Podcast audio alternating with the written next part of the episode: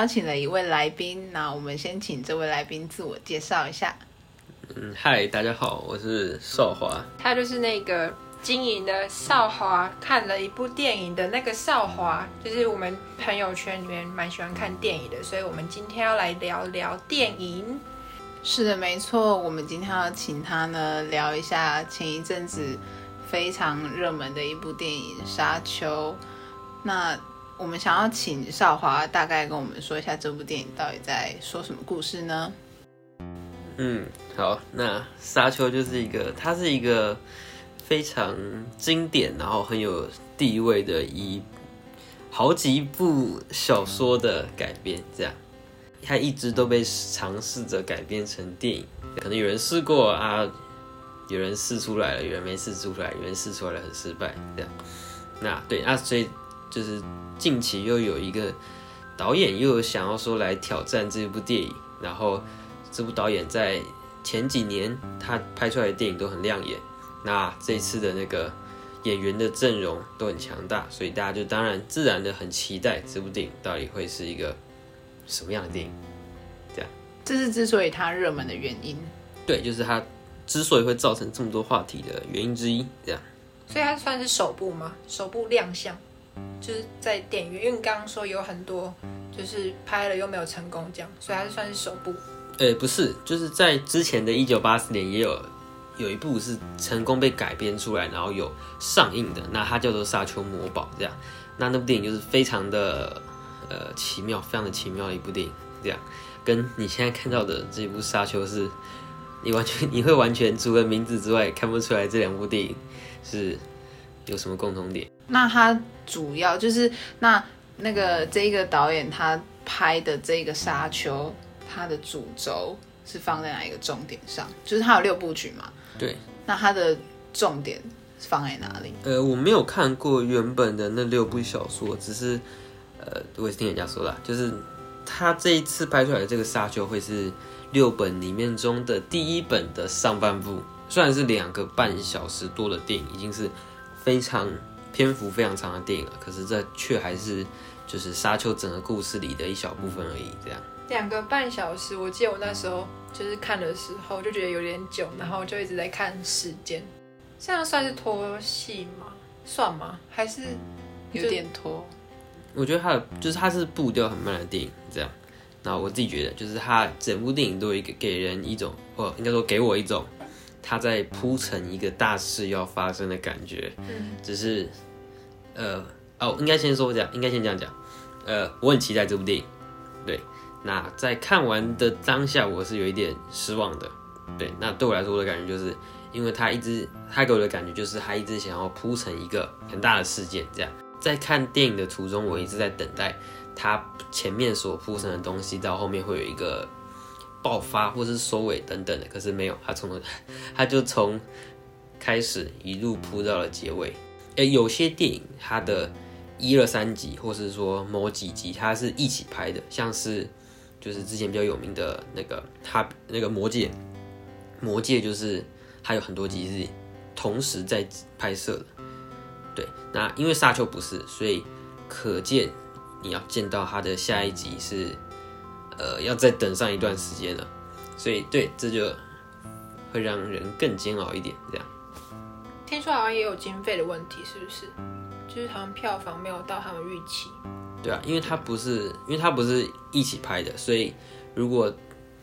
这部电影的票房不好，可能片商就会觉得说，哎，那这样子，因为片商还是比较在意的是有没有赚钱嘛，所以如果这部。剧的报酬不好，可能他们就不会想要再拍第二部，或者后面整东种种的这样。片商是算是一个大公司吗？然后聘导演这样？呃，对，他们的幕后金主。对对对对对，有点像是呃制片跟导演电影不太一样的差别。嗯，这可以请少华跟我们解释一下这个差别是什么？哦，对，这就是呃，电影通常会有有有人会这样子去分类电影，这样就是你你也知道，电影要拍出一部电影，可能会有很多个角色，像是什么导演、制片、编剧等等。对，那不同种类的电影，在这几个角色上的主导，呃，拿到主导权那个人会不太一样。这样，那像是呃很多你比较呃熟悉名字的导演拍出来的电影，像是什么呃李安，然后可能是那个赵婷哦，呃赵婷算吗？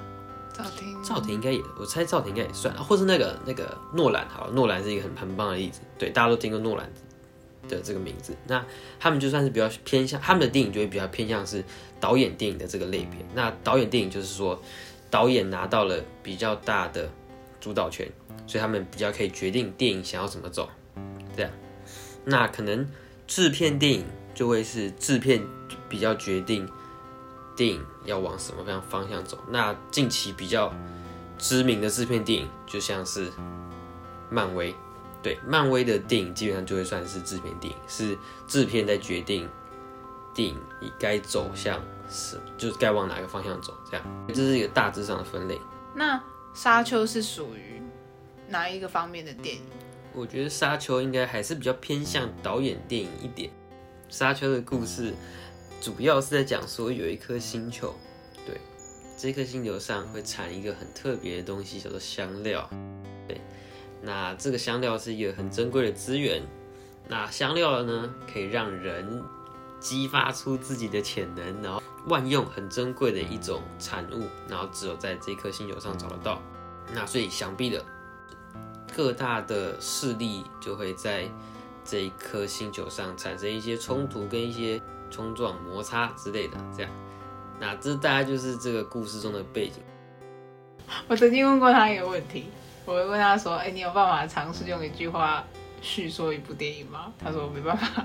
我不是古阿莫，对古阿莫来讲，古阿莫很强吗？它让你觉得你可以用几分钟，然后短短的读过一遍电影的剧情后，就叫做看完一部电影。它让大家有这个很大的误解。对我觉得这件事”情而且你知道。最严重的是什么吗？重点是他的观众还不少。对对对对对，就好像他很有名的感觉。对，对，而且所以他的这个行为导致了台湾的这种观影的生态，我觉得有一点被拉这种，对，有点被他拉走。而且最最奇妙的事情是，最近这种几分钟看电影的很多很多，而且已经而且已经不是台湾在做了，大陆你会发现现在看到很多几分钟看电影都是对岸的视频，对视频，视频，还有还有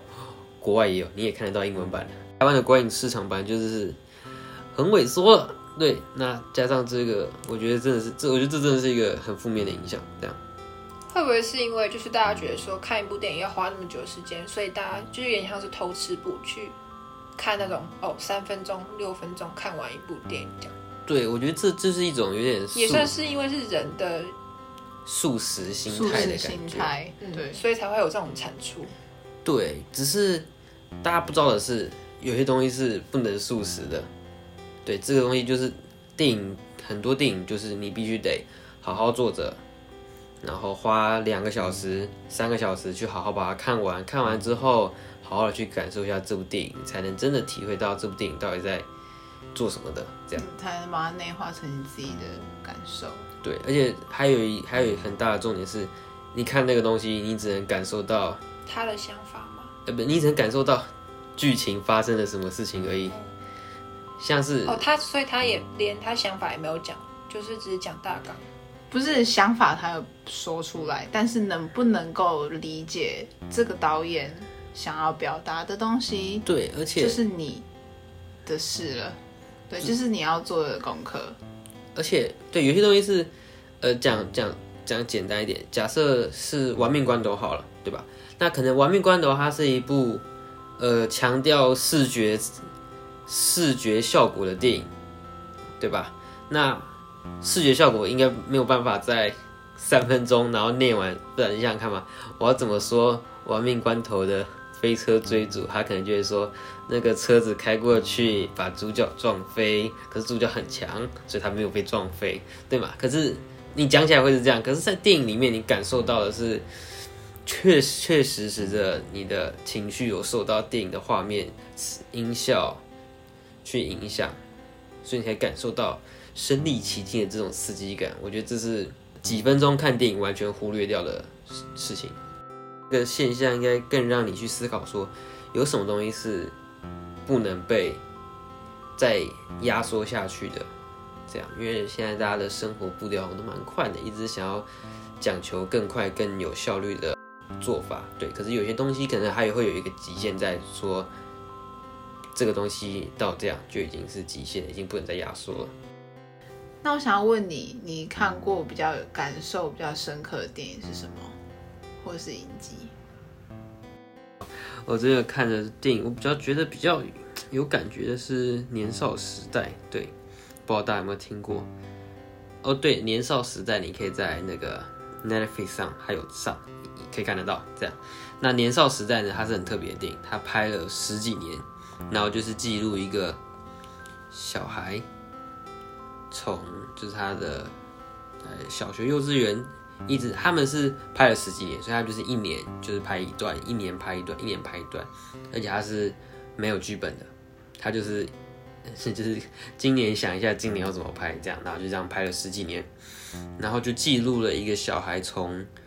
国就是可能小时候一路到大学成人的这个一整个过程这样，那可能最近我也是对我也是刚呃大学没多久，你在经历那个过程。呃，对，所以我可以感觉到，哇，他把，就是你把，你可以把你整个童年放到两个小时内去慢慢感受这个变化的感觉，我觉得，哇，非常有感，这样。哦，所以你看一部电影，其实是算是看内容吗？就是它内容带给你的影响，还是你是因为可能导演是因为导演去拍的，所以你去看他的电影？如果你是问我说我会怎么选，我要不要去看这部电影的话，那我真的是照心情。就是 我觉得，比如说这个导演，我有听过人家说这个导演很厉害，那我可能就会特别去找这个导演以前的作品来看。这样，那或是那不然就是我可能就只是看到，我只是我可能我我只要听过有人说这部电影很特别或者很怎么样，我可能就会，如果他的介如果有人的推荐有某一个点吸引到我。那我就想去看，这样，那或是我只是单纯觉得这个片名很炫，我也会想去看。对，那你会先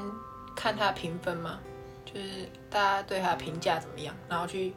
选择，就评分会影响到你要不要去看吗？呃，如果你的如果你的评分是说那些评分网站评分的话，那不会，我不我不太，我其实不太看那些评分网站的评分，因为我觉得那有些东西就是。呃，越有特色的作品越不容易拿到高分，因为他会比较看观众，所以他可能在分数上不能拿得很高。可是反而真正会让你很喜欢的电影，都会是他特别打中你的点，所以你可能会特别喜欢他。但那种电影通常可能分数不会很高。这样，那如果呃怎么样的一部电影看完之后我会很喜欢呢？我会可能会从这三个点去呃算是给这个电影一个小评分的感觉吧。那第一个就是你可以去，其实你看电影的时候，你可以看得出来，那就是在拍电影的、拍出电影的人，他有什么样的企图跟动机，他们想要，他们想要跟你说一个什么样的故事，他们想要做出一个什么样的作品，对。那这个东西其实是有一点有迹可循的，就像是你可能看《完命关头》，你就很明显，他就是要给你看，他就是要让你感受到。一连串的刺激的，让你心跳加速的飞车追逐之类，这可能就会是《玩命关头》这个电影的动机。这样，那再来的下一步，我再来的再下来就是你去看，哎，他想做这件事情，那你有感受到这件事情吗？对，就是他有做出，他有把他想要做出来的事情做出来吗？那回到好，继续回到《玩命关头》这个例子。那他想，他想给你一个刺激的、紧张刺激的体验。那你在这个观影体验中，你有感受到紧张刺激吗？如果你觉得看完，我觉得超爽了，对不对？那我觉得这部电影在这方面就会是成功的。对啊，那或者你想，他想要让你看，他今天想要告诉你一个令人心碎的、很感伤的爱情故事。那看完之后，你真的跟那个主角一样，非常的。非常的感同身受，对，非常的感同身受。那我觉得对这部电影就是还不错的。这样，那再来的第三个方面就是真的就是纯粹的个人喜好了。比如说我就是想看，我就我今天就是想看我今天就是想要去刺激一下，然后我看到了一部《亡命关头》，那我真的被刺激到，那我就是超喜欢这部电影的，这样。那或者说，比如说我特别喜欢偏好科幻电影，对，那它有满足到我的一些偏好，那我也会觉得这部电影很赞，这样。那你如果就是比如说你今天看了一部电影，但是你看不懂他到底想要传达什么想法的时候，你会怎么做？哦，这个问题其实蛮常遇到的，就是我常常会去看一些人的推荐电影里面，那有一些可能会是那种，呃，一些可能是比较很老的，就是很有些是很多很老，甚至可能是黑白的，可能是四零三零年代的电影，那都会是很有，呃，在电影史上可能是很有地位的一部电影。对我可以，我我常常会去想要去，呃，挑战去看一下那种电影。对，那通常。有一部分我都会是胡撒撒，我就是看了一连串我不知道在干嘛的画面，然后就这样过了两个小时，这样。对，那通常我发生这种事的时候，我第一个步骤就是去 网络上查，看一下大家对这部电影就是，对我觉得这这某种程度上就是影评的用意，就他会告诉你，就是帮你解析，对他就是带扮演一个领。就是一个带领的角色来告诉你说，这部电影你可能可以去，它有哪一些看点，或者说他是帮你做一个初步消化，或是一个初步的指引的那个角色，这样。那我想问的就是，因为大家都会因为网络上会说，哎，这部电影它是一个非常有影响力的电影，比如说库伯利克的《二零零一太空漫游》。然后大家去看了这部电影之后，他却没有什么感觉。你觉得原因是什么？哦，我觉得这个、这个、这个情况非常容易遇到。那我自己的感觉是，因为可能你说这部电影非常的有呃影响力，像是举那个西区考克的那个叫什么《惊魂记》，《惊魂记》对吧。对，你看他会说啊，《惊魂记》是一个那种惊悚电影的一个指标性的电影。对对对对，经典电影的一个大前辈之类的这种角色。那你看的时候可能会觉得说，哎，这怎么只像是一部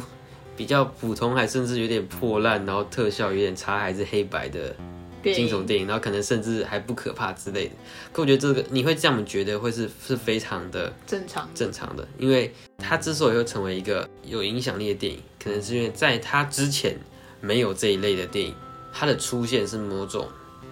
开创性的，它是一个开创性的出现，它是开辟了那一条路。对，它是后来的可能鬼片。它都是照着这个模块下去走，只是又改良又改良。对，大家就是因为它的发明，然后后面的作品再继续去去延，就是继续去改进他的套路。对，所以你可能会现在看到的惊悚片，它的套路会比可能《惊魂记》再精明的很多。那是因为它已经是经过了十年、二十年、四五十年的磨练，才造就出你现在遇到的惊悚片。因为哦，所以我们可以解释成，就是因为我们已经先看到了后面的结果，所以我们再去看前面的东西的时候，我们反而会没有感觉。对，就像是你现在可能去拿那个第一代的 iPad，你可能会觉得，哇，这东西太难用了吧？对，那这可就是就是因为你现在你现在的 iPad 已经是十年之后的版本了，所以它已经有非常多的眼镜改良，所以你去看那些比较。呃，开创性的电影的时候，我觉得你可以去感受的是，哇，第一个想到拍这一种电影的人，他是怎么样子去做出来的？或者说，你你去试想看看，如果你是一个没有看过这种类型电影的人，你是一个没有看过刺激很很很盛大的太空电影的人，然后你。在当年看到了《星际大战》，你会是什么样的感觉？或者你看到了对《二零零太空漫游》，你什么感觉？这样，或者说你甚至可以在呃他们上面看到了很多我们现在已经用到烂掉的老梗，那他可能会是第一个用到，他可能会是第一个发明这种我们现在看到已经用到老的、用成老梗的东西的人。这样。那我们刚刚一开始我们有说少华有写过影评，那我们想要了解的是。少华，你在写影评有遇到什么样的困难吗？嗯，我一开始会写影评，是因为我常在看完电影的时候，我会有一些想法或者一些心得之类的。可是如果就是我没有把它记录下来，它可能就会就这样忘记了。那在之后，如果有人问，就是我可能跟某个人聊到某部电影的时候，我会觉得说，诶，我好像我记得我有想，我有对这件事情很有想法过，可是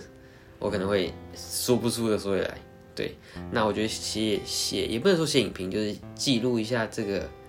看完电影的感觉，就是一种呃，也可以说是一种整理的过程，这样。那呃，一开始我是每部电影我都会写，就是看完我就写，看完就写。那呃，我的感想多我就写多，我没有什么感想我就简单写一点，这样。那后来我就是越写越写，后来写久之后，我就会有一点开始有点懒了。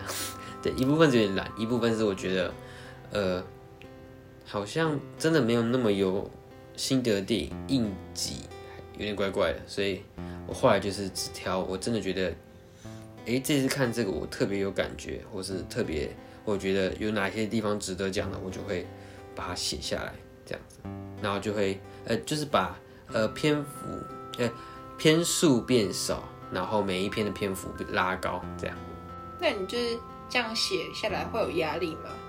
就是感觉好像说，哦，这部有感，我就一定要写出什么东西。我就是因为如果我每一篇，呃，我每看完一部电影，我都要写出一点东西，所以那时候，呃，慢慢的就是我会感受到我没有很想做这件事情，所以我就觉得，那我可能不要每一篇都写这样。可是如果说是呃，我这部电影看完，我很有感觉，我想要把我的感觉完整的写下来的话，那这对我来说就比较不会那么有压力，而是我反而是我会更希望我可以好好的把东西写出来，这样。但是我会，就是写影评这件事情哦，呃，也不算影评啦，就像少华刚刚讲，它只是一个你对一个电影的感想，一个看法。我如果在写这个过程当中，我我。有一段时间在写，然后过了一段时间，我就觉得很有压力，因为我会觉得我看完一部电影，我就要写，那造成我在看电影的时候，我就会很有压力，因为我要在这个电影的时间里面，我要看懂他所有的想法，甚至是我要很专心的在每一个细节上，那就会造成我一个压力，然后会造成另外一个压力的原因，是因为我只要。看了一部电影，我没有写影评，我就看不了下一部电影，所以我后来还是放弃了写影评这一块。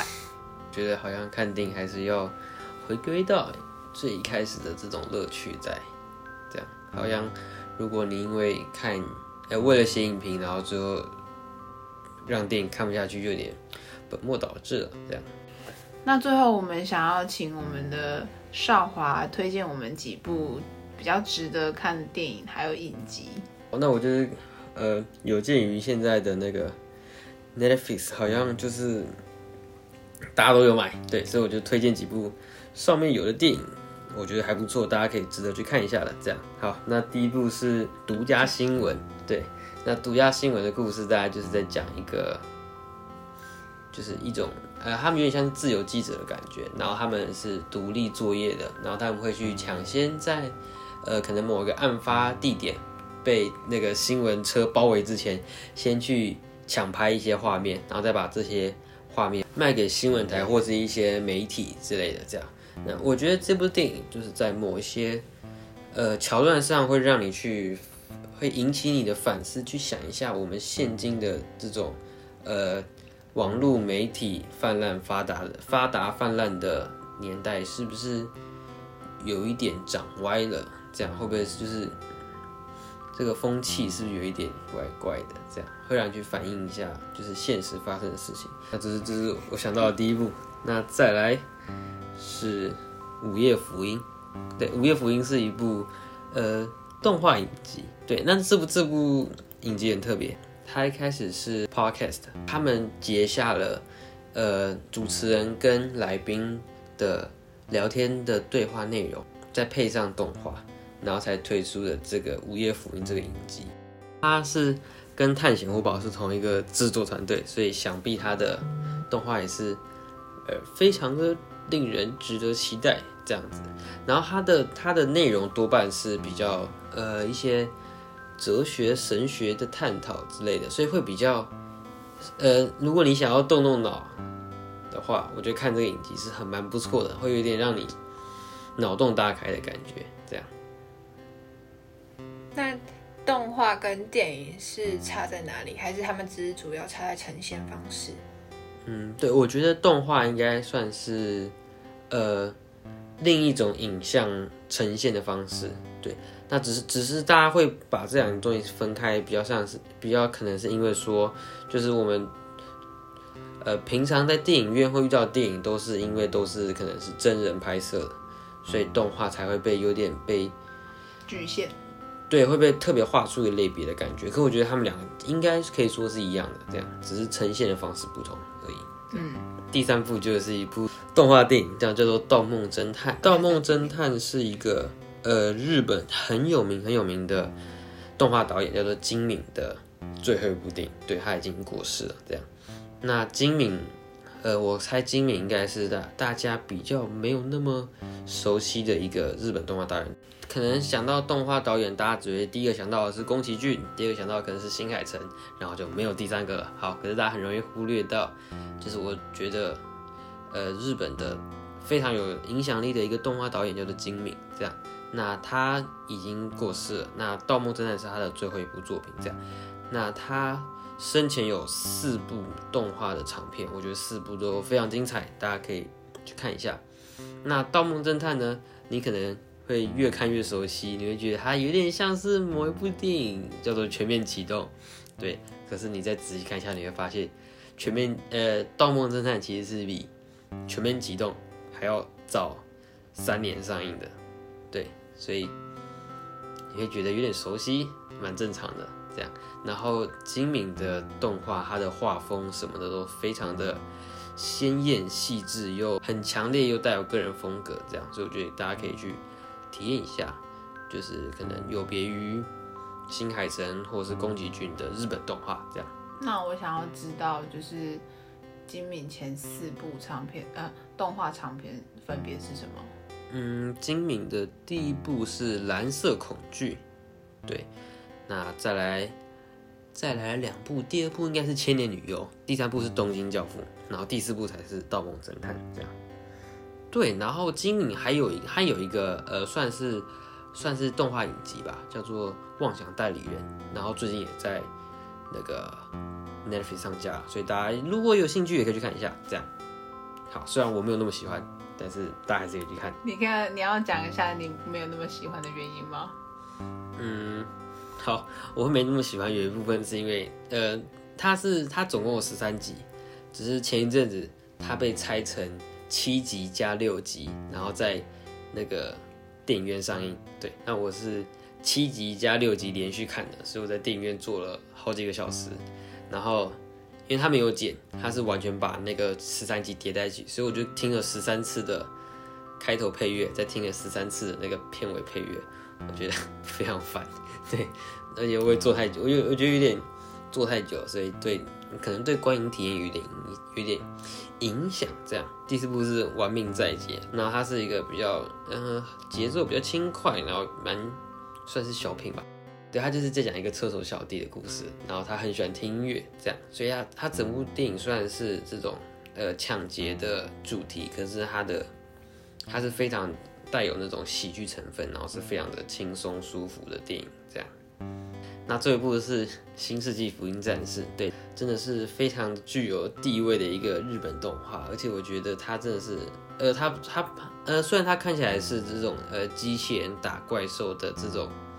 主题，可是我觉得它的它在它的这个表象的剧情背后有更深层的含义，可以供大家去参考，也不是参考，就是我觉得它背后的含义什么的，我都觉得非常棒。那我我真的是非常喜欢的一部作品，对。那如果你想看，你真的想看那个《新世纪福音战士》的话，你要先从它有一个影集版本的，有二十五集，对，你要先去看那个东西。那看完之后再去看，哦对，因为它呃《新世纪福音战》非常特别，它一开始是在他一开始就是在那种电视上放，然后放了二十呃二十六集，对，对他放了二十六集之后呢，他的结局被大家炮轰，对他他的结局出来之后被大家炮轰，轰的不得了，说就是大家就觉得说我期待了这么久的结局，你怎么给我看完这个东西？对，大家可以如果大家自己去追，然后看完二十五。看完二十五集跟二十六集，就会知道我在说什么，或者你看过人，你完全会知道我在说什么。对，那所以为了因应这件事情，他们又出了一个呃一个另外的剧场版，去补足了那个二十五跟二十六集的这个结局。这样，对，所以呃观看的顺序是先去看那个二十五呃一到二十六集，那再去看后面一个补完的剧场版，这样。那对，偷预告一下，我之后写的那一篇就是《新世纪福音战士》。那我想要知道，为什么你会那么推荐《新世纪福音战士》？嗯，我觉得，呃，我觉得《新世纪福音战士》是一个非常全面而且立体的作品。就是我的意思是说，你只要好好的去看完、感受它的话，我觉得每个人都可以在这部剧、这部作品里面找到一个。一个一部分是找到一个自己的喜欢他的点，那一部分是你可以在这部剧里面找到一点每，我觉得每个人都可以在这部剧里面找到一点自己的影子，这样自己的某一个部分。对，因为我觉得他他对他就是很全面的描述了很多，嗯，你在生活中遇到的情况，这样他在呃《新世纪福音战士》在对很多那种呃人与人之间的关系，然后一些。呃，成长中会遇到的困难，一些问题，好对问题去做了一个算是他自己的描述，或算是给他给他给你一个他自己的答案吧，这样。哦。呃，所以我觉得，如果你现在身处低潮的话，《新世纪福音战士》或许是一个可以让你开心起来的作品。虽然它非常的黑暗，可是看完之后你可能心情会。反而好一点，这样。那我们今天就差不多到这边喽。是的，没错。那我们请少华推荐一下他自己的影评账号吧。好，我的影评账号非常的简单明了，就叫做少华又看了一部电影。对，那如果有兴趣的话，可以上去帮我看一下。对，还有追踪。对，还有追踪。如果你想的话，或是如果你有，呃，如果你想跟我讨论电影的话，你也可以直接私信我，我应该会回你。没有，大家只是应该。对了，会会回来，一定会会。追完他的影评，要记得发到我们的 IG。对，那我们今天要跟大家说晚安喽，大家晚安，晚安，晚安啦。